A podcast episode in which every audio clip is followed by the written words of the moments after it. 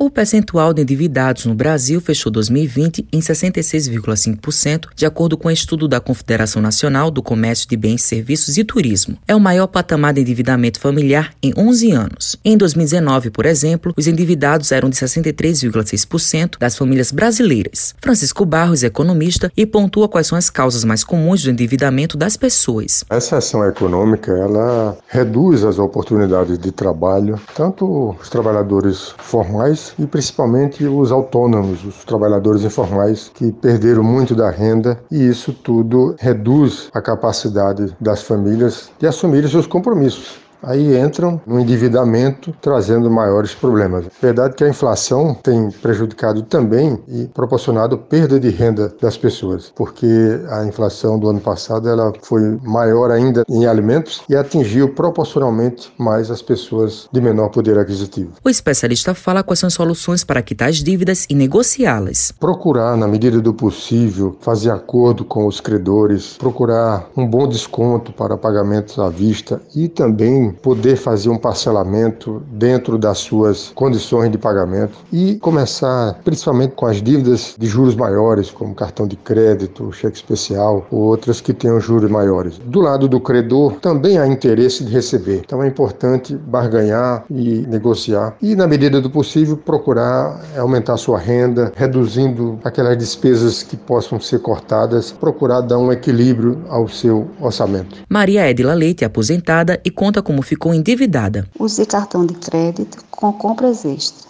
decoração natalina, vestiário, presentes, etc.